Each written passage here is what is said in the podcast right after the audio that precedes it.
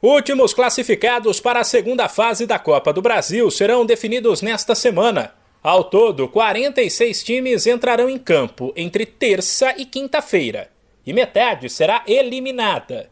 Sem esquecer que a regra da primeira fase é a seguinte: decisão em jogo único, no qual a equipe melhor posicionada no ranking da CBF atua fora de casa, mas precisa apenas do empate. Caso, por exemplo, do Grêmio, que nesta terça, nove e meia da noite no horário de Brasília, encara o Mirassol. Apesar de o tricolor ser favorito, a equipe paulista faz um bom estadual e aparece apenas um ponto atrás do Palmeiras, o melhor time da competição. No mesmo horário, tem outro jogo de destaque entre Souza e Goiás. E mais cedo, às sete, o Motoclube recebe a Chapecoense. Na quarta-feira, os holofotes estarão voltados para o Vasco, que vai visitar a Ferroviária às nove e meia. O time da Colina chega pressionado depois de perder o clássico para o Fluminense, mas terá pela frente uma equipe que luta para não cair no Paulistão.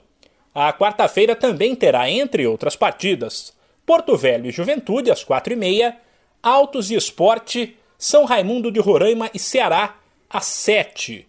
Enquanto na quinta vai rolar, por exemplo, União Rondonópolis e Atlético Goianiense, Castanhal e Vitória, Globo e Internacional. Sem esquecer que outros grandes estrearam na semana passada na Copa do Brasil e todos avançaram para a segunda fase.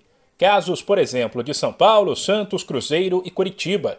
E que as equipes que disputam a Libertadores entram na Copa do Brasil apenas na terceira fase. Atlético Mineiro, Flamengo, Palmeiras, Corinthians, Red Bull Bragantino, Fortaleza e Atlético Paranaense, além de Fluminense e América, que estão na fase preliminar da competição. Também tem direito de entrar na terceira fase da Copa do Brasil o Botafogo, campeão da Série B, o Bahia, campeão da Copa do Nordeste, e o Remo, campeão da Copa Verde. De São Paulo, Humberto Ferretti.